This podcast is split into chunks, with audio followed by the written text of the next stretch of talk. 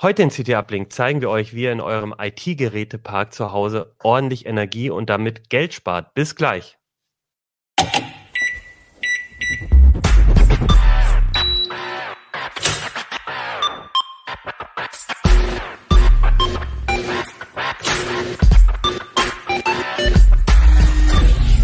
CT Uplink. Hey, herzlich willkommen bei CT Uplink. Mein Name ist Achim Bartschok und ich habe euch heute wieder eine neue CT mitgebracht, die CT Nummer 25. Viele, viele spannende Themen. Ihr seht hier schon das Cover und da geht es unter, unter, unter anderem um die neuen Core i12000 Alder Lake CPUs. Die waren ja schon ein Thema vor einigen Sendungen. Jetzt haben wir nochmal einen richtig ausführlichen Test auch gemacht. Es geht um Schachbretter mit Internetanbindung. Äh, auch sehr spannendes Thema. Mein Kollege Hartmut getestet. Wir haben Android 12 im Heft. Wir haben ein nachhaltiges Notebook im Test. Und dann gibt es noch die Smart TVs, ein größerer Schwerpunkt. Darüber wollen wir nächste Woche in CT Uplink reden. Und heute soll es aber um das Titelthema gehen. Ihr seht es hier schon hier oben groß. Äh, Strom und Gas clever sparen. Es geht also darum, wie ihr zu Hause Energie sparen könnt.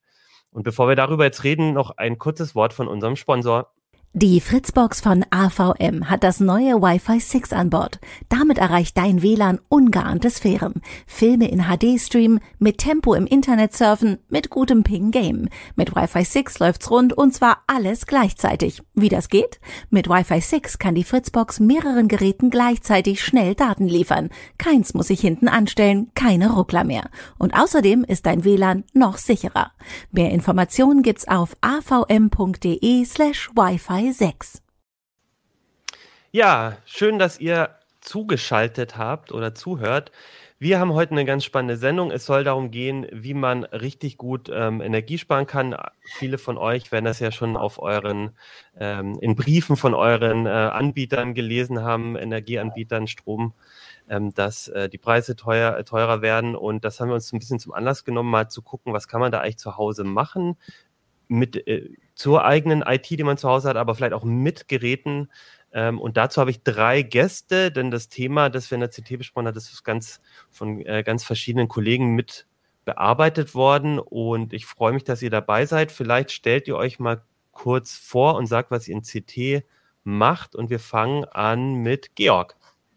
Ja, hallo, ich habe es ja auf meinem T-Shirt, äh, nein, da, haha, ich bin der Georg. Ähm, ich habe in diesem Schwerpunkt vor allen Dingen eins gemacht, mich um die Einleitung gekümmert, also den einfachsten Teil, ehrlich gesagt, weil ich gehörte auch zu den konkret Betroffenen. Innerhalb einer Woche macht's Rums und Bums, erst 30 Prozent fürs Gas mehr, dann 15 Prozent für Strom mehr und das war natürlich eine tierische Motivation, da jetzt mitzumachen. Ja, Jörg. Hi, ich bin äh, Jörg Wirtgen aus dem Mobile-Ressort. Eigentlich kümmere ich mich um Smartphones und Tablets, die quasi fast gar keinen Strom brauchen, aber äh, Strom sparen ist natürlich schon eine spannende Geschichte auf jeden Fall. Deswegen bin ich dabei. Ähm, äh, Im Hintergrund, äh, ich bin gerade im Umzugsstress, äh, guck nicht so in den Hintergrund. Vor allem auch ähm, wird es bei dir heute ein bisschen hallen, weil die Wohnung noch, äh, noch keine Vorhänge dran sind und alles. Da bist du aber auch ein super ähm, Gast für heute, weil du hast jetzt auch gerade das Thema Umziehen, neue Wohnung, da kann man natürlich auch sich überlegen, ob man gleich von Anfang an so ein paar Sachen anders macht, um Energie zu sparen. Da bin ich mal gespannt, was du zu erzählen hast. Gut, und dann haben wir noch Jan dabei. Ja, ich bin Jan Mahn aus dem Ressort Systeme und Sicherheit. Ich habe mich unter anderem mit smarten Stromzählern beschäftigt, also geschaut, was man tun kann, wenn man seinen Stromverbrauch aus der Ferne auswerten möchte. Und ich habe mir angeschaut, was man tun kann, um die Heizkostenverteiler, also die Dinger an den Heizkörpern auszulesen, den Funkverkehr mitzuschneiden und zu gucken, wo so die meiste Energie fürs Heizen drauf geht. Ja, sehr schön. Und ihr habt auch schon jetzt ähm, in eurer Vorstellung so ein bisschen erzählt, über was wir auch heute an Themen reden werden. Ich versuche es trotzdem nochmal zusammenzufassen. Also wir gucken, dass wir sowohl alles, was in Richtung Wohnung, aber auch Haus äh, angeht, mal so absprechen. Da gibt es ja durchaus Unterschiede, was man auch selber, äh, welche Möglichkeiten man hat ähm, beim Energiesparen.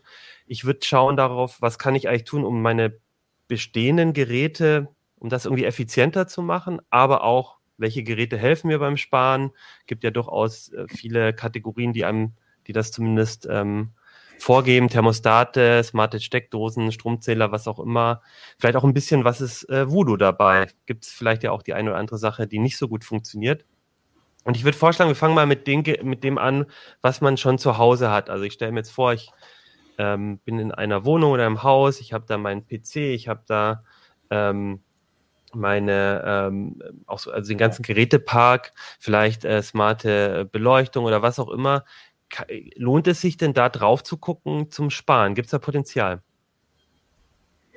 Potenzial gibt es da auf jeden Fall. Ähm, und es lohnt sich immer mal zu gucken. Es warten auch manchmal so ein paar alte Überraschungen. Also ich hatte mal einen Videorekorder, der hat einfach nur die Uhrzeit gezeigt und hat dabei 15 Watt verbraucht. Damit kann, ich, kann man heutzutage eine ganze Wohnung beleuchten. Ähm, von daher ist einer der ersten Tipps vielleicht, äh, sich so ein Strommessgerät äh, mal zu besorgen oder zumindest zu leihen oder eben selber zu kaufen und äh, alles mal durchzumessen, wo man so an die Stecker drankommt. Je neuer das Gerät ist, desto billiger werden sie sein und je älter, desto komischer sind da irgendwelche Überraschungen. Also gerade die, wo man sich so denkt, das ist alter Schrott, äh, also, also alte Sachen, Radiowecker oder Stehlampen, äh, sollte man auf jeden Fall mal durchmessen und sich angucken.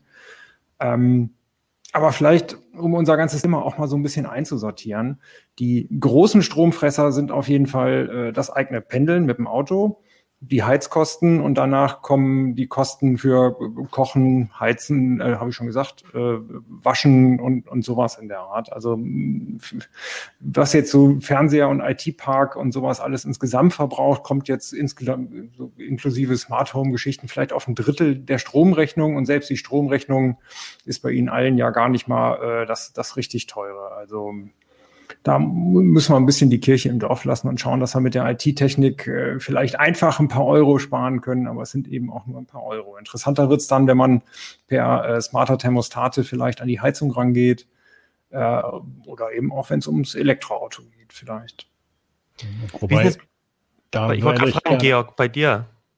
Ja, ähm, das ist jetzt sehr lustig, weil bei mir war es tatsächlich sehr ähnlich wie beim Jörg. Ähm, ich habe auch den Schreck gekriegt, ne? 15 Prozent mehr für Strom, 30 Prozent mehr für Gas. Zugegeben, Gas kann ich relativ wenig machen. Da habe ich auch im Nachhinein wenig gefunden, wo man was tun kann. Aber Strom war natürlich echt böse. Wir haben äh, 11.000 Kilowattstunden Jahresverbrauch. Jetzt muss man dazu wissen, wir haben ein großes Haus. Da wohnen insgesamt sieben Leute, also sieben Erwachsene, jetzt keine Kinder dabei. Und die sind alle so ein bisschen nerdig. Und ich bin tatsächlich rumgegangen von Raum zu Raum, habe es mir einfach gemacht und habe im Zählerkasten abgegriffen äh, mit einer entsprechenden Stromzange, was geht eigentlich in welchen Raum an Energie rein. Und da waren dann so ein paar Stromfresser schnell erkannt. Klar, wir haben einen großen Server im Keller stehen. Das tut weh über das ganze Jahr, weil der läuft ja 24-7. Da sind ungefähr 30 Festplatten drin. Und äh, ja, den kann man aber auch schwer abschalten, wenn man den Komfort behalten möchte. Daneben waren aber auch so ein paar Überraschungsentdeckungen. Wir hatten zum Beispiel noch einen Küchenkühlschrank, äh, äh einen Kellerkühlschrank, der hat das WG-Bier gekühlt. Das Ding war echt sagenhaft alt und das war im Keller eigentlich die meiste Zeit äh, leer, weil man hat natürlich noch einen zweiten Kühlschrank oben und den einfach mal auszustecken, war dann schon mal ein ganz schöner Ersparnis. Ähnlich ging es uns mit der Tiefkühltruhe äh, gibt es natürlich dann auch wieder zwei im Haus bei so vielen Leuten, die wollen ja alle ihren Krempel unterbringen. Und da war es tatsächlich so, dass die eine komplett vereist war und nachdem wir die mal enteist haben, war der Energieverbrauch da deutlich geringer. Ist jetzt nicht so, dass man damit richtig hunderte von Euros spart, aber es läppert sich ganz schön. Und auch das, was der Jörg gesagt hat mit alten Geräten. Radiowecker, ja, kann ich unterschreiben. 25 Watt für einen Radiowecker. Äh, ja, sehr schön, aber der ist jetzt weg. Ähm, und ähnliche Dinge sind durchaus zu finden in dem Haus. Bei uns waren auch tatsächlich noch viele, viele alte Lampen, Glühlampen mit 100 Watt, ähm, die ja inzwischen, muss man ehrlichkeitshalber sagen, da lohnt es sich wirklich, die alte nicht mehr weiter zu verwenden, sondern dafür einfach mal eine LED-Leuchte kaufen. Die brauchten weniger als ein Zehntel und ist genauso hell. Und dann, das ist eine Investition, die kann sich relativ schnell rechnen, aber das kriegt man halt super raus, mit so einem kleinen Zwischensteckzähler oder eben, wenn man es so wie ich gemacht hat, direkt an dem, ja, an dem jeweiligen Stromstrang zu messen, muss man natürlich das passende Equipment haben und wissen, was man tut. Bei mir tatsächlich waren es auch äh, Sonos-Boxen alte, die ich also eigentlich ganz praktisch fand, aber je älter die sind, desto mehr Watt ähm, brauchen halt dann auch immer jeweils ein paar Watt, auch im Standby. Und da habe ich dann inzwischen, also ich fand es zu teuer, da neue zu kaufen, dann deswegen alleine, aber halt einfach öfters mal in Räumen, wo man jetzt nicht so häufig Musik hört, sie abzustecken. Das, da geht natürlich der Sinn ein bisschen flöten, dass die jederzeit irgendwie mit dem Handy oder so angeschaltet werden können. Äh, trotzdem, in manchen Räumen hat man das ja nicht so oft, dass man die Musik auch hört, ja. Mhm. Manchmal lohnt es sich auch schon, solche Geräte über, äh, über eine Schaltsteckdose mhm. ähm, anzuschließen. Dann macht man sie vielleicht nicht jeden Tag an und aus, aber wenn man mal auf Wochenendtour ist oder drei Wochen weg, kann man sie ja mal ausschalten. Und das ist mit einem Griff dann direkt schon ein paar Euro gespart, ohne Komfortverlust. Da bist du auch bei einem guten Thema, sowas wie so smarte Steckdosen, irgendwie, die man, wo man so eine Zeitschalte machen kann oder vielleicht auch so ein bisschen äh, aus der Ferne auch mal steuern. Bringt das was? Die verbrauchen die selber nicht auch ein bisschen Strom? Ähm, wo wo, wo mhm. lohnt sich das dazwischen zu hängen und wo vielleicht auch nicht? Wenn man die Geräte äh, wirklich abschalten kann, die da also auch abschalten möchte, die dahinter sind, dann könnte sich das durchaus lohnen. Die Frage, also die ähm, smarten Steckdosen selber verbrauchen relativ wenig, vielleicht ein, zwei Watt im, Stand, äh, im, im Standby. Das lohnt sich dann durchaus. Äh, ein bisschen überlegen muss man sich noch, wie man sie steuert. Also ob sie direkt mit dem Handy zum Beispiel gekoppelt sind und man mit dem Handy da was macht oder ob sie über eine Smart Home Zentrale gehen. Dann braucht eben diese Smart Home Zentrale auch wieder eben, weiß ich nicht, so um fünf bis zehn Watt werden diese ungefähr liegen, je nachdem, was es ist. Ähm, und da fängt es dann schon langsam an, dass das fette Verbraucher sein müssen, die man dann ausschaltet, äh, damit sich die Anschaffungskosten für diese Steckdosen lohnen und eben auch der laufende Strom, der Standby-Strom für die Steckdose und für die Smart Home Zentrale. Ist eine ganz schöne Rechnerei. Und möglicherweise ist die einfache manuelle Schaltsteckdose da das Einfachere, weil man da äh, sehr äh, intuitiv ein- und ausschalten kann und auch nicht mal ein Handy dazu braucht. Also man kann das natürlich auch auf die Spitze treiben. Ähm, ich hatte es ja schon erwähnt, nerdiger Haushalt. Bei uns läuft natürlich ein Smart Home System. Allerdings, wenn man da mit einem Spitzenbleistift nachrechnet, was hat es gekostet, diese ganzen Komponenten zu kaufen? Dieses Geld kriegt man auf absehbare Zeit nicht rein. Wo man ganz gut sparen kann, ist tatsächlich an diesem Punkt hier mit dem Thema Heizen, bedarfsgerechtes Heizen. Bei uns sind nicht alle Leute immer da, sondern zum Teil sind die am Wochenende halt immer weg oder sind auch nur für ein paar Tage der Woche da. Und diese Räume dann gezielt runterzufahren von der Temperatur und das nicht jedes Mal manuell machen zu müssen, sondern das passiert dann quasi automatisch über die Vorprogrammierung. Da kann man natürlich schon Energie sparen. Im Wesentlichen ist aber Smart Home immer noch so ein Punkt, wo man sagt, es ist Komfortgewinn. Und das Problem mit den Sonos-Boxen könnte man natürlich auch mit dem Overkill lösen. Ich habe in jedem Raum einen Näherungssensor und äh, der schaltet halt die Steckdose nur ein, wenn ich da bin, weil sonst brauche ich es ja auch nicht. Ne? Mhm. Aber das kostet natürlich unsäglich viel Geld in der Anschaffung. Nachher Energie im Betrieb, das hängt sehr stark davon ab, was das für ein Smart Home System ist. Wenn ich das mit WLAN mache, ist klar, das verbraucht viel Energie.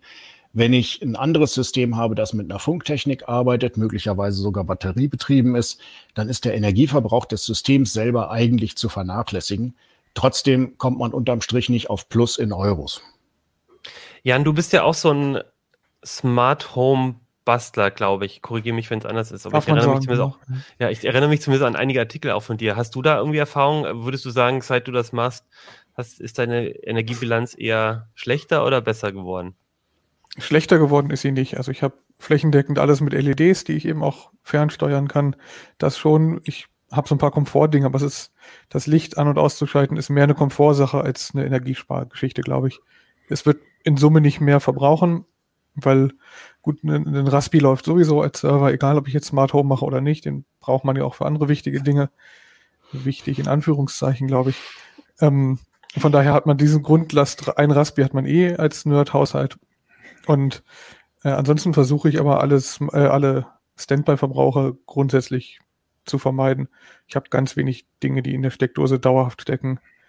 Ähm, einfach nicht, weil ich das eine bewusste Entscheidung war, sondern weil ich echt wenig Dinge habe, die so im Standby vor sich hin vegetieren. Jetzt habe ich aus unserem Gespräch schon rausgehört, Thermostate, also quasi Geräte, um ähm, die Heizkosten so ein bisschen daran zu gehen. Das scheint sich aber eurer Ansicht nach zu lohnen, ja? Da würdet ihr sagen, das bringt was oder gibt es da auch Unterschiede? Da muss man erstmal in seine Nebenkostenabrechnung gucken und man muss überlegen, wie man selber eigentlich momentan manuell schon heizt. Also richtig was sparen lässt sich eben dadurch, dass man äh, Temperaturen runterfährt in Räumen, wo man nicht ist, dass man die Heizung ausmacht, wenn das Fenster auf ist, ähm, dass man äh, irgendwie mit der Nachtabsenkung sehr mit seinem Boiler da in Übereinstimmung ist, äh, wie sich das lohnt und wie sich das nicht lohnt. Das kriegt man alles auch manuell hin, gerade wenn man drüber nachdenkt.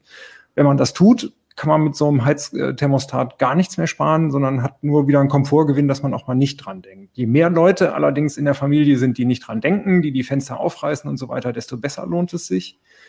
Dann ist es äh, der teure Altbau, wo es sich mehr lohnt, weil da einfach mehr Heizkosten da sind, die man sparen kann. Und hier, das wir ziehen gerade in ein schönes Passivhaus, äh, da, ich, da kaufe ich mir erstmal überhaupt nichts an smarter Technik und warte mal ein, zwei Jahre Heizkostenabrechnung ab, ob sich da 15 Prozent überhaupt bemerkbar machen würden. Also da muss man auch mit, ähm, muss man ordentlich drauf aufpassen. Ein Anhaltspunkt, wo man vielleicht drüber gehen kann, sind die Nebenkostenabrechnungen. Da kann man reinschauen und sich ja grob grob ausrechnen, wie viel Heizkosten pro Quadratmeter man hat. Und wenn man da unter 10 Euro pro Quadratmeter liegt, kann man sich wieder hinlegen und wahrscheinlich wenig sparen mit Thermostaten. Aber so über 10, 15 oder 10, 12, 15 Euro, da sollte man mal nachdenken, warum es eigentlich so teuer ist. Ähm, da kann man online auch mal nachgucken, wie hoch im Vergleich man so ist, weil es gibt auch äh, Heizungen, die sind einfach so teuer. Es gibt ähm, Bauten, die sind einfach so teuer und an der Dämmung selber kann man ja im Allgemeinen nichts ändern. Ähm, aber eben dann vielleicht daran, was die Thermostate da sparen können. Und dann muss man natürlich auch mal seine Heizkörper durchzählen. In meiner alten Wohnung hatte ich acht Heizkörper und dann wäre ich direkt bei 800 Euro, wenn ich die mit Thermostaten ausrüsten will. Und puh, so warm will ich es gar nicht haben, dass ich, äh, also, ist eben so die Frage. Ne? Also, die Thermostate sind kein, kein Selbstläufer, um Geld zu sparen, sondern da muss man auch um einiges an Aufwand reinstecken. Was das mir dann noch, also, hm? Sorry, das kann ich nur unterschreiben, was der Jörg da gerade gesagt hat. Ähm, lebe ich in einem bewussten Haushalt, wo alle an alles denken, dann kann ich mir diesen Schnickschnack sparen. Habe ich einen Haushalt, wo viele an fast gar nichts denken und wo möglicherweise auch Räume nur teilweise genutzt sind, möglicherweise auch sehr wenig genutzt sind, dann kann ich natürlich mit sowas arbeiten. Allerdings sollte man sehr genau gucken, wie das gesamte System im Haus aussieht und wie das insgesamt läuft. Also wenn man beispielsweise die Vorlauftemperatur in der Heizung zu niedrig einstellt, dann führt das dazu, dass alle Leute die Heizkörper zu weit aufdrehen und zwar permanent. Und dann bringt das auch wieder nicht, weil ich dann unterm Strich eben doch mehr Energie verbrate. Also auch da muss man versuchen, so ein Optimum zu finden. Und da ist das, was Jörg gesagt hat, mit diesem Anhaltspunkt, also 10 Euro pro Heizkörper und Jahr, das ist eigentlich schon so eine, schöne ja, Durchschnittsrechnung, die man da rechnen kann, um eben auch zu sehen, liege ich im Schnitt oder liege ich völlig daneben? Und man kann ja sein eigenes Gebäude, wo man drin wohnt, ein bisschen einklassifizieren. Ist es halt wirklich der zugige Altbau? Habe ich Thermopenfenster, ja oder nein? Und danach kann man eben auch sehen, was kann ich überhaupt sparen. Ein also Tipp, den ich auch noch ganz lustig fand, war übrigens in der, äh, wenn man in einem Mehrfamilienhaus wohnt, in der Heizkostenabrechnung daraus kann man sich ja seinen eigenen Verbrauch ausrechnen und man kann sich den Durchschnittsverbrauch des gesamten Hauses ausrechnen. Und wenn man das miteinander vergleicht, sieht man eben auch nochmal, wenn, wenn ich selber deutlich teurer heize als das Haus insgesamt, dann habe ich wohl undisziplinierte Leute und dann könnte es sich lohnen. Oder ich wohne ganz oben und es geht nicht anders. Ähm, und, und wenn ich weniger als der Schnitt verbrauche, brauche ich mich da auch nicht mitten auseinanderzusetzen, großartig. Ich habe ich habe gemerkt, also wir machen das hier auch mit Thermostaten, Altbau ziemlich genau, ganz weit oben. Und meine Erfahrung war, dass es, ich hatte das Gefühl, es bringt schon was, weil man halt ähm, doch öfters mal irgendwo vergisst, die Heizung äh, anzulassen, wenn man mal unterwegs ist oder wie auch immer. Also, ich, also da war mein Eindruck schon, dass das was bringt. Aber jetzt in der Zeit, wo man mehr im Homeoffice war und auf einmal mehr Räume auch den ganzen Tag genutzt wurden, da ist dieser, ist dieser Nutzen wieder doch runtergegangen. Also da, wir haben einfach im letzten, im letzten Jahr und auch in diesem Jahr, würde ich sagen, einfach ein bisschen mehr verbraucht. Allein dadurch, dass die Räume hier mehr genutzt wurden. Mhm. Das muss man fairerweise allerdings dagegen rechnen, nämlich gegen das, was man an Pendelkosten spart. Okay, du fährst mhm. meistens mhm. Fahrrad, da ist es natürlich eher null, aber wenn man stattdessen irgendwie jeden Tag keine 100 Kilometer Auto fährt, ist es billiger, zu Hause ein bisschen Kaffee, mhm. Strom und Heizung zu investieren.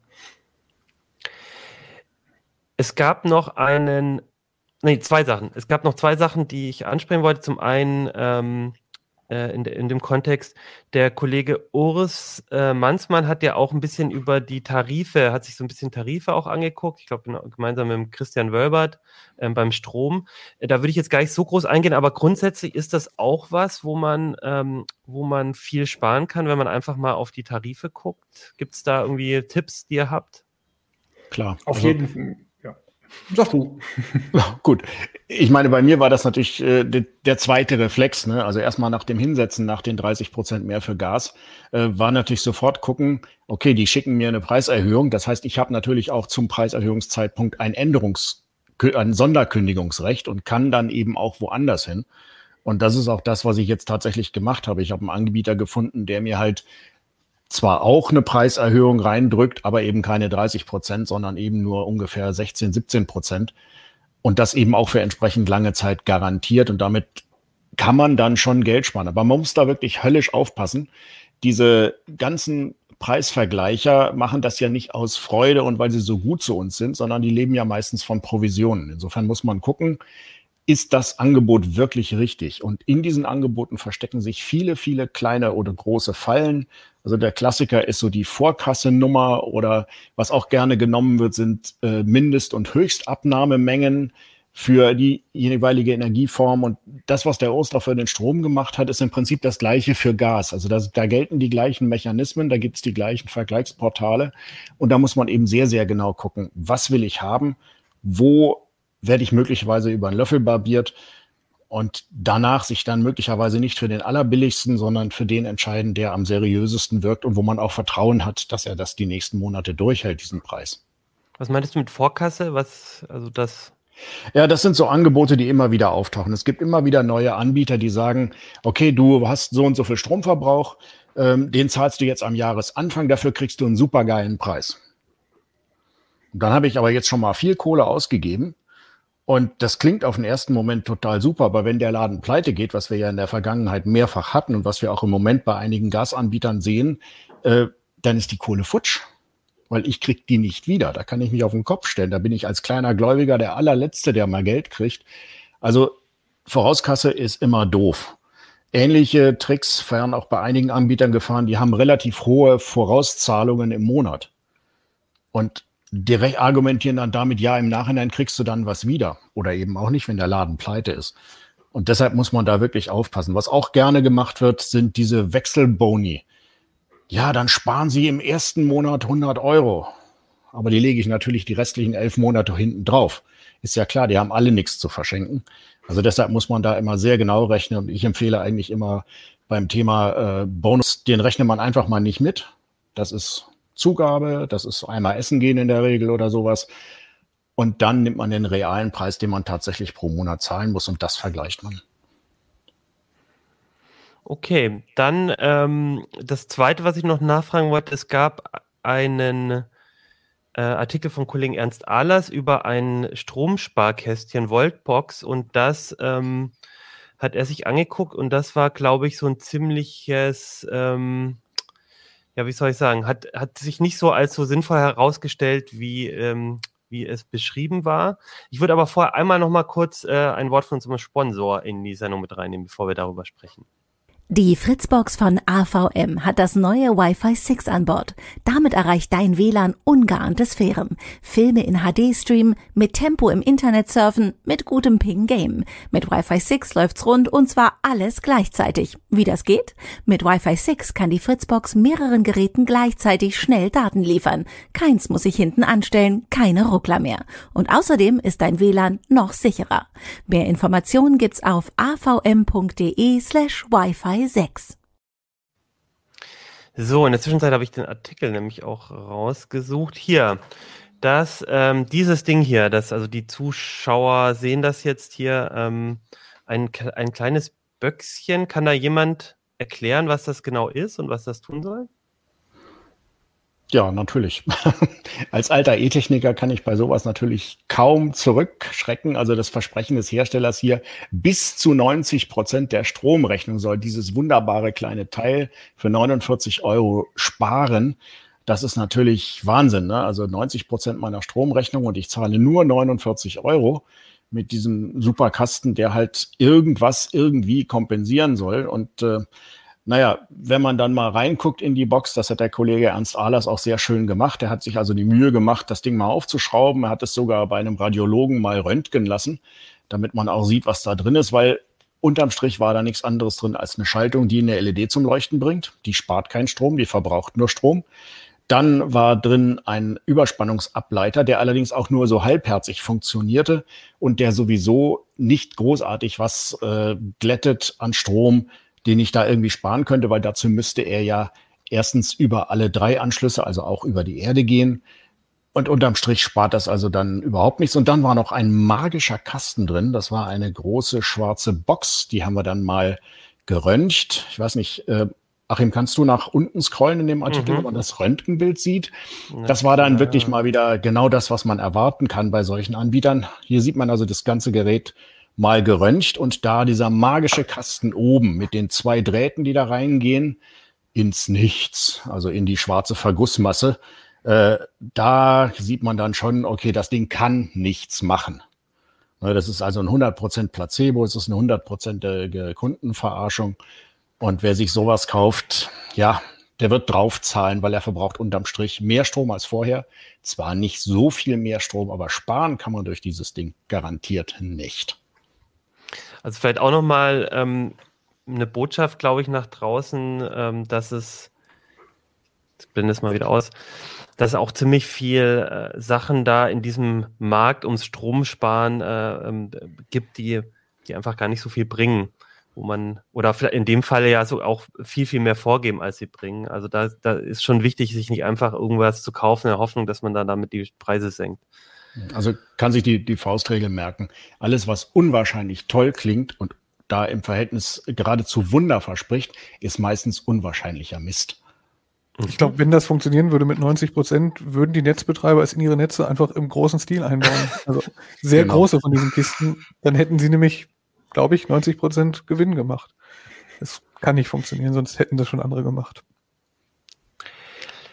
Jetzt, Jan, haben wir, hast du dir auch angeguckt, das Thema smarte Stromzähler? Also vielleicht kannst du mal kurz erklären, also normalerweise hat man irgendwie einen Stromzähler, der ist dann und unten im, irgendwo im Haus äh, drehen sich die Rädchen und dann weiß man, wie viel Strom verbraucht hat. Und äh, das ist jetzt relativ vergleichsweise neu, smarte Stromzähler. Kannst du mir mal erklären, was, was die genau anders machen? Ja, es gibt ein, ein Gesetz seit dem Jahr 2016 und das Gesetz sagt, dass bis zum Jahr 2032, also von 16, 16 Jahre an, ähm, bis dahin sollen alle von diesen alten Stromzählern mit dem äh, alten Prinzip, die sogenannten Ferraris-Zähler, hießen sie, ähm, die sollen bis dahin verschwunden sein und durch eine moderne Messeinrichtung ersetzt werden. Moderne Messeinrichtung bedeutet, sie zählen jetzt nicht mehr mit diesem äh, Rad, was sich da dreht und nicht mehr mit dem analogen Zählwerk, was immer hinten eine Zahl weiter dreht, sondern es wird digital gezählt. Das heißt jetzt moderne Messeinrichtung. Wenn man jetzt aber glaubt, das bringt irgendeinen Komfortgewinn, das ist erstmal nicht so. Das heißt, die Stadtwerke werden langsam anfangen oder haben damit auch schon angefangen, als äh, der erste Messstellenbetreiber, wenn man keinen anderen wählt, machen das eben meistens die lokalen Stadtwerke. Und die haben angefangen, die ersten von diesen Zählern jetzt auszutauschen über die letzten Jahre und machen das jetzt immer weiter. Ein Komfortgewinn ist das absolut noch überhaupt nicht, denn diese Dinger haben einfach so ein Display und zeigen jetzt nacheinander irgendwelche Werte an mit so Zahlencodes und so. Zeigen den Vorjahreswert an oder die Monatswerte und den aktuellen Verbrauch. Das heißt, wenn man das ablesen muss oder möchte, dann muss man immer noch hingehen und warten, bis auf dieser Anzeige der richtige Wert steht und das abschreiben und in eine Tabelle eintragen. Also heißt moderne Messeinrichtung, ist aber noch absolut kein Komfortgewinn. Den Komfortgewinn gibt es erst, wenn ich auf dieses Ding einen, äh, eine Auswerteeinheit draufsetze, die das, die Daten irgendwo hinfunken kann oder hinsenden kann über Kabel oder über Funk. Und das, diese Kombination aus der modernen Messeinrichtung und einem Kommunikationsmodul heißt dann eben Smart Meter Gateway oder intelligentes Messsystem. Und äh, diese Kombination ist eben nicht verpflichtend für die meisten Haushalte. Da muss ich über 6000 Kilowattstunden im Jahr kommen, dass ich ein solches Gerät bekommen muss. Das heißt, der Messstellenbetreiber baut ab 6000 Kilowattstunden Jahresverbrauch mir so ein Ding ein. Das haben die jetzt alle noch ein bisschen verschleppt. Es gab noch eine Gesetzesänderung, die nötig war, weil sie festgestellt haben, dass die aktuelle Generation gar nicht äh, gesetzeskonform war. Das Gesetz wurde dieses Jahr geändert und die Stadtwerke lassen sich damit jetzt einfach so lange Zeit, wie sie können, denn die aktuellen Zähler sind geeicht und das war die Idee 2016. Die sind immer auf 16 Jahre geeicht gewesen, das heißt 2032, wenn sie wechseln müssen, sind auch die letzten aus der Eichfrist raus. Das heißt, die Messstellenbetreiber, die Stadtwerke haben ein riesiges Interesse, es einfach jetzt schön langsam anzugehen, weil ja, das kostet sie ja auch Geld, wenn sie noch frisch geeichte Geräte austauschen. Und, Und wenn, wenn ich jetzt so ein Smart Meter Gateway habe, also dass das quasi auch auslesen kann, was, was bringt mir das dann? Den Smart Meter Gateway, entweder du kriegst es jetzt zwangsweise, weil du größerer Verbraucher bist, oder du entscheidest dich freiwillig dafür, dann werden die Daten irgendwohin an eine Auswerteeinheit geschickt oder ein, sagen wir jetzt mal ganz einfach äh, an einen Server im Internet bei dem Betreiber dieser Messstelleneinrichtung. Ähm, und da kann ich jetzt diese Daten abrufen und Auswertung damit anstellen. Und da habe ich mir einen Anbieter, den proteste ich jetzt äh, privat schon seit über zwei Jahren. Äh, der heißt Discovery, der bietet das deutschlandweit an. Da bekomme ich eine Online-Plattform und kann äh, die Verbrauche im Sekundentakt sehen. Also ich sehe jede Sekunde, welche Leistung gerade abgerufen wird. Ich sehe das sogar über alle drei Phasen. Kann also sehen, äh, ungefähr welche Geräte da gerade verbrauchen. Ich kann mir Monats- und Jahresbilanzen und Vormonatswerte und äh, Verbrauchskurven anschauen. Da gibt es so Auswertungen, die mir dann ausrechnen, welches typische Profil ich am Wochenende habe und welches unter der Woche und im Sommer und im Winter. Und daraus kann ich, wenn ich da wirklich viel Zeit reinstecke, eine Menge Optimierungen ableiten, weil ich vielleicht einfach Fehlverhalten erkenne, dass das Licht nachts noch gebrannt hat oder so. Das ist damit möglich, wenn ich eben sekündlich die Messwerte ins Internet funke. Du hast gesagt, das kann man auch äh, äh, freiwillig machen oder also heißt es, ich gehe dann zu meinem Anbieter und sage oder zu meinem Grundversorger beziehungsweise zu meinem Grundversorger und sage, ähm, ich hätte das gerne und dann kommt er und baut das ein oder zahle ich dann dafür, weil ich es weil haben möchte oder wie funktioniert das? Ja, erstmal muss man den Begriff Grundversorger trennen. Also der Grundversorger ist erstmal das Energieversorgungsunternehmen, was für mich zuständig ist, wenn ich kein anderes habe. Meistens eben die Stadtwerke. Und davon getrennt ist jetzt neuerdings auch noch der Messstellenbetreiber. Dafür gab es ein Messstellenbetreibergesetz und ähm, das ist jetzt eine, eine separate Möglichkeit. Ich kann nicht nur den Versorger wählen, also ich kann einen beliebigen okay. Stromanbieter auswählen und ich kann neuerdings noch einen Messstellenbetreiber frei auswählen. Wenn ich nichts tue, macht das der Netzbetreiber eben mit. Wenn ich mir einen suche, und da gibt es unterschiedliche, einige agieren nur lokal, andere äh, agieren bundesweit, dann kann ich mir einen anderen Anbieter aussuchen, dann kommt ein Techniker und baut dieses Gerät ein. Und dafür muss ich dann auch Geld bezahlen. Es ist aber so, dass auch der Grundversorger für das digitale Gerät auch Geld verlangen darf. Da gibt es von der Bundesnetzagentur eine Tabelle, wie viel das sein darf, ja, je nach Jahresverbrauch. Und die mit sekündlicher Auswertung sind dann eben im Jahresschnitt, muss ich dann vielleicht irgendwie 20 bis 50 Euro mehr zahlen als bei meinem äh, normalen Messstellen Betreiber, den ich zwangsweise bekomme. Meistens ist es so, um vielleicht die Frage zu beantworten, man kann natürlich bei seinen örtlichen Stadtwerken, die bisher nur ein, äh, eine moderne Messeinrichtung verbaut haben, ohne Smart Meter Gateway, man kann da anfragen, ob die so einen Tarif haben mit Online-Live-Auswertung. Das ist vielleicht das Einfachste, weil der Techniker um die Ecke ist und das einbauen kann. Ganz oft, wir können es natürlich nicht für alle Stadtwerke sagen, aber wahrscheinlich ist es nicht bei jedem Stadtwerk möglich, überhaupt so ein komfortables Online-Portal dann noch zu bekommen. Das ist eben eine freiwillige Leistung. Und da muss ich mir dann einen bundesweiten Anbieter raussuchen. Das klang jetzt so, als äh, du hast das so ein bisschen anklingen lassen, dass du das durchaus praktisch fandst, aber also was hat es dir jetzt gebracht, dass du ein bisschen besser ähm, so eine Statistik hast? Einfach nur, weil du gerne dir Zahlen und Diagramme anschaust, also äh, schaust, was ich auch durchaus verstehen kann, aber, ähm, oder hast, hat sich dein Verhalten dadurch geändert, dass du das so genau siehst? Also, Georg hat ja am Anfang schon gesagt, er hat, ist rumgegangen und hat mit der Stromzange, hat der Verbraucher abgemessen. Das ist schwierig in, einem Miet, in einer Mietwohnung, da müsste man den Zählerkasten aufmachen und dann äh, versuchen, an die Kabel dran zu kommen. Das sollte nicht jeder machen, sondern nur jemand, der weiß, was er tut. Äh, und das ist in diesem Fall ein bisschen einfacher, denn dieser Zähler kann weil er sekündliche Werte misst, kann er über das Internetportal so ein bisschen äh, Näherungswerte annehmen und versuchen, bestimmte Verbraucher zu erkennen. Also ein, ein Elektroherd hat eine ziemlich charakteristische Kurve. Das ist ungefähr so an auf Volllast, fünf Minuten warten, wieder auf Null. Das sind so eindeutige Zacken, wenn so ein Elektroherd loslegt. Oder ein Kühlschrank hat ein relativ charakteristisches Profil. Und so kann eben dieser Anbieter online auswerten und so eine Tabelle aufstellen, welche Geräte wohl ungefähr den Verbrauch verursachen. Und da weiß ich jetzt zum Beispiel, dass der Kühlschrank, den ich habe, der so fünf, sechs Jahre alt ist, nicht so schlimm ist, wie ich gedacht habe. Also wenn diese Werte so halbwegs plausibel sind, dann zahle ich vergleichsweise wenig Geld für diesen Kühlschrank und kann mir ausrechnen, selbst wenn ich einen hätte, der nur die Hälfte verbrauchen würde, wären das immer noch nur ein paar Euro. Deshalb weiß ich, lohnt aktuell nicht, den Kühlschrank wegzuschmeißen. Sowas weiß man. Was man auch sehr schön sehen kann, ist diese leidige Frage, wenn man unterwegs ist, äh, habe ich den Herd, das Bügeleisen oder andere Heißgeräte vergessen? Kann ich aufs Handy gucken? Habe ich mir einen Short, eine App gibt es nicht, aber ich habe mir so einen äh, Browser-Shortcut hingelegt. Dann gucke ich mal kurz drauf und wenn da 500 Watt steht oder 2000 Watt, dann weiß ich, es wird wohl irgendetwas heizen. Und wenn da 50 Watt steht, dann weiß ich, der Kühlschrank kühlt gerade. Ähm, also den Herd und so kann man in diesem Diagramm unmöglich übersehen. Das fällt auf. Da weiß jetzt natürlich auch der Anbieter sehr gut, was du da zu Hause für Geräte. Also ich finde das ganz spannend. So ist ja so ein Fingerprinting von den Geräten so ein bisschen.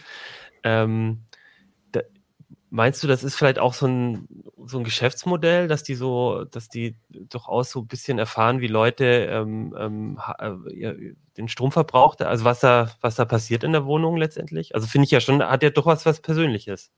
Ja, also es gibt Menschen, die deswegen auch gegen diese ganzen digitalen Zähler sind und auch gegen diese modernen Messeinrichtungen, die eigentlich gar nicht funken können. Trotzdem werden diese Geräte alle als Schnüffelzähler ja, bezeichnet in bestimmten Kreisen. Dieses Smart Meter Gateway ist definitiv ein Schnüffelzähler. Also wer das nicht möchte, habe ich vollstes Verständnis für. Ich persönlich kann damit leben, dass der Stromanbieter oder der Messstellenbetreiber genau das weiß. Ähm, er wird dadurch herausfinden, dass ich tagsüber Strom verbrauche und nachts weniger und kann er gerne machen und kann er auch gerne in irgendwelche KI-Modelle einbauen und dadurch Dinge optimieren. Weiß auch, wann du Urlaub machst, ne? Und sowas. Weiß er auch, genau. Ähm, Finde ich persönlich okay. Wer das anders sieht, darf das anders sehen. Habe ich ebenfalls vollstes Verständnis. Ähm, ich, genau. Muss, muss nicht jeder machen und deshalb gibt es eben diese mehreren Modelle. Es gibt die äh, Smart Meter Gateways eben ähm, in verschiedenen zeitlichen Auflösungen. Ich kann auch sagen, ich hätte nur gerne eine viertelstündige oder eine halbstündige Auswertung, dann kann ich keine Verbrauchsdiagramme daraus ablesen.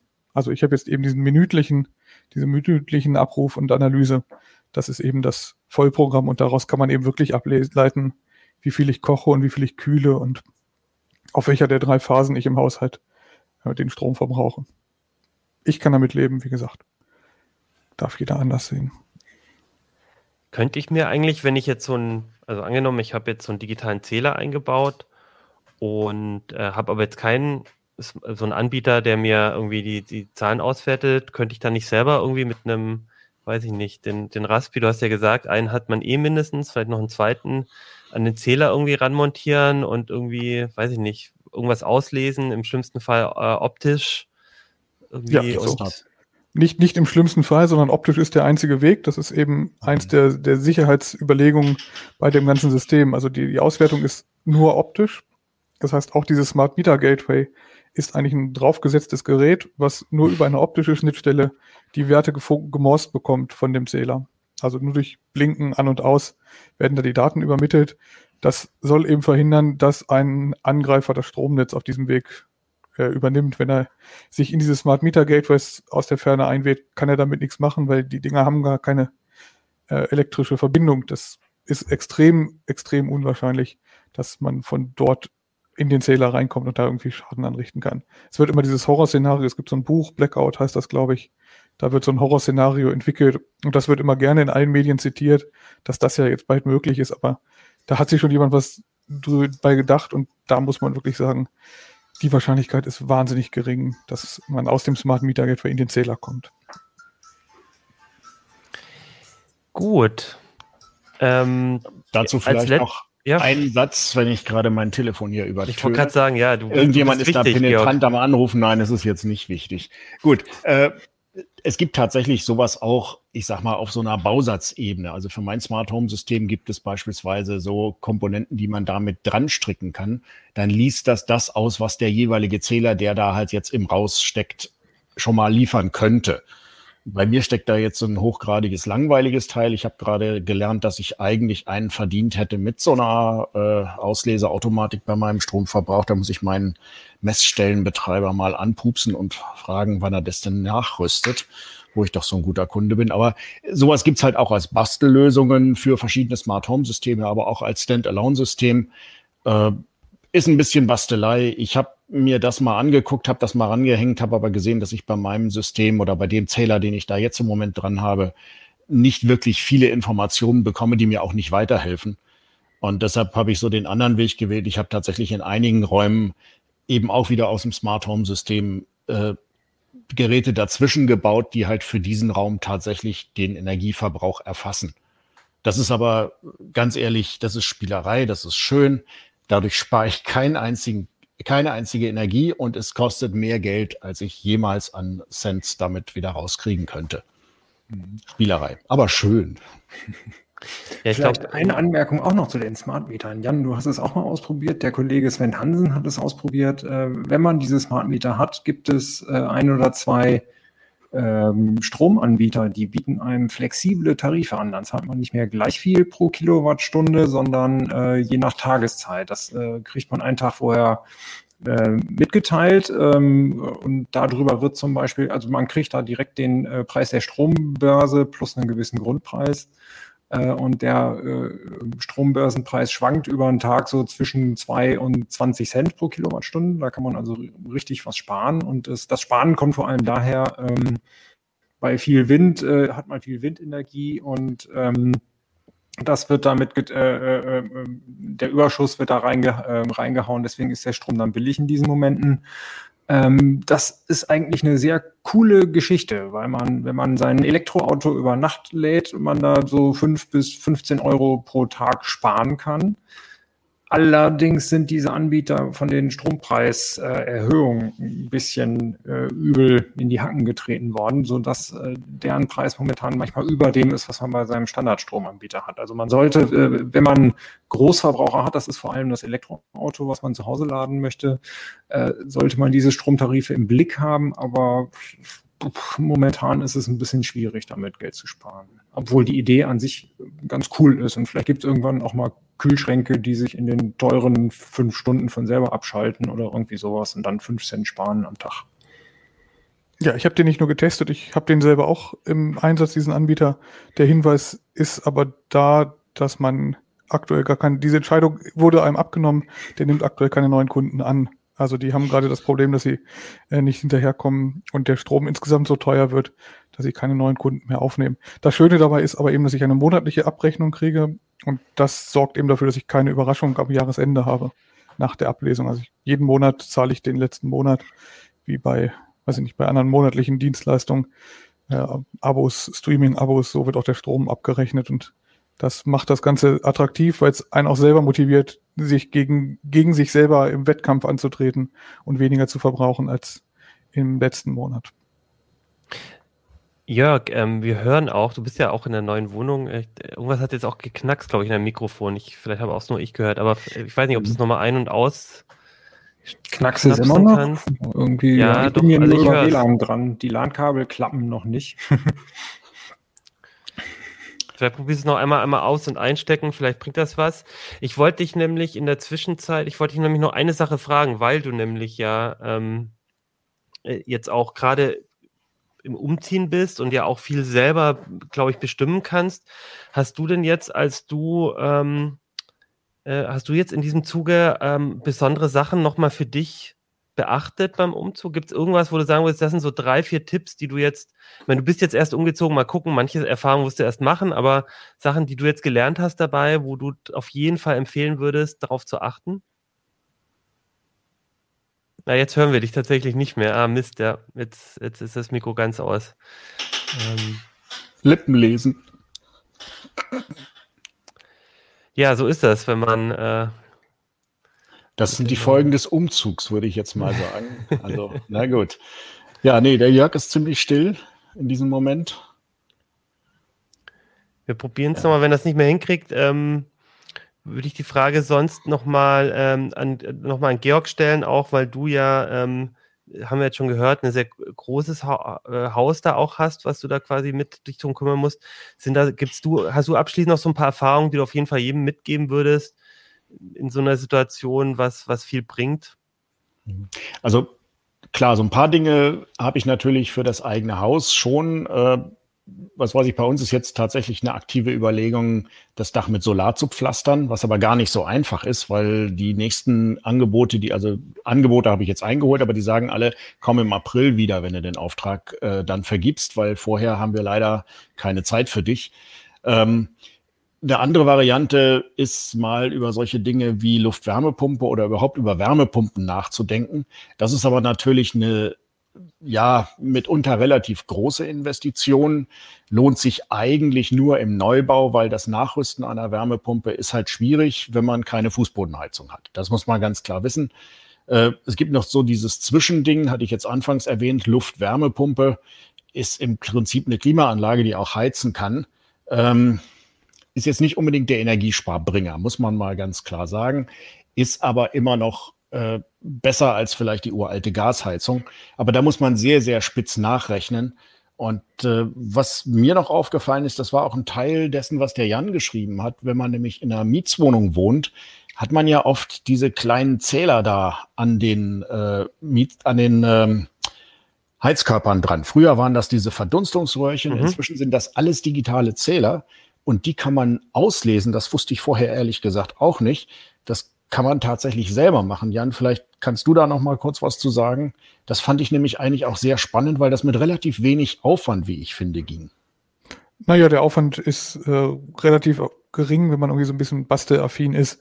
Was wir gemacht haben, ist mit einem RTL-SDR-Stick, das ist so ein universaler Funkempfänger und einem Tool, was eine relativ große Open-Source-Community jetzt betreut, den Funkverkehr von diesen Dingern mitzuschneiden das ist eben interessant für alle, die zur Miete wohnen oder in einem Mehrfamilienhaus wohnen, wo es diese Dinger gibt. Und die können eine ganze Menge, die geben, also es ist sehr unterschiedlich von Anbieter zu Anbieter, aber die geben zum Beispiel im Drei-Minuten-Takt die aktuelle Temperatur an der Innen- und an der Außenseite ab und die verbrauchten Einheiten.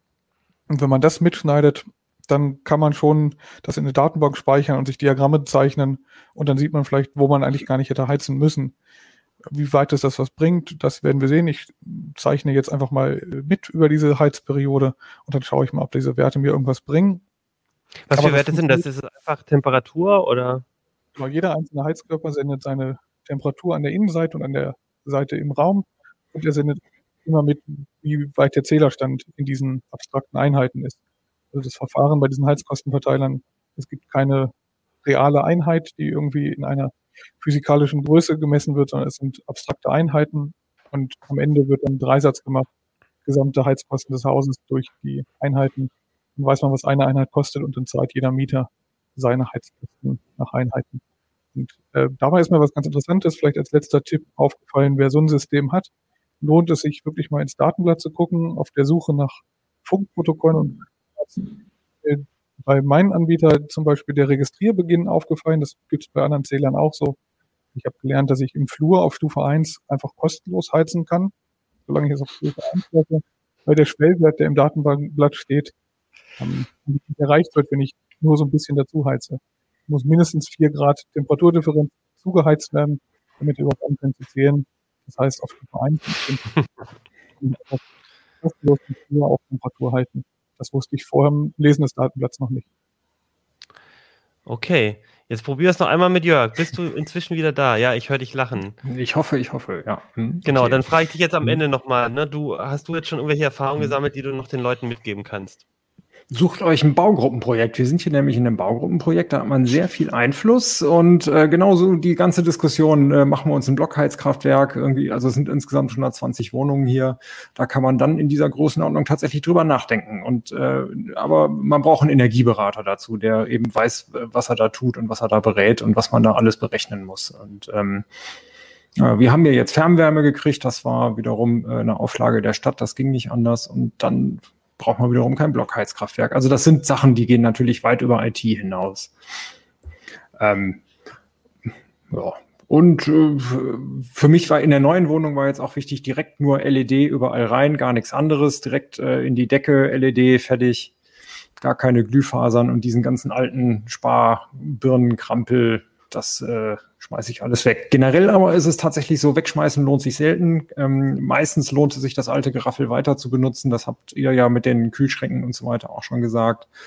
Äh, ja, es ist eine ähm, ganz schön harte Rechnerei, aber es lohnt sich. Sowohl im Portemonnaie eben, aber auch, äh, um wirklich Energie zu sparen.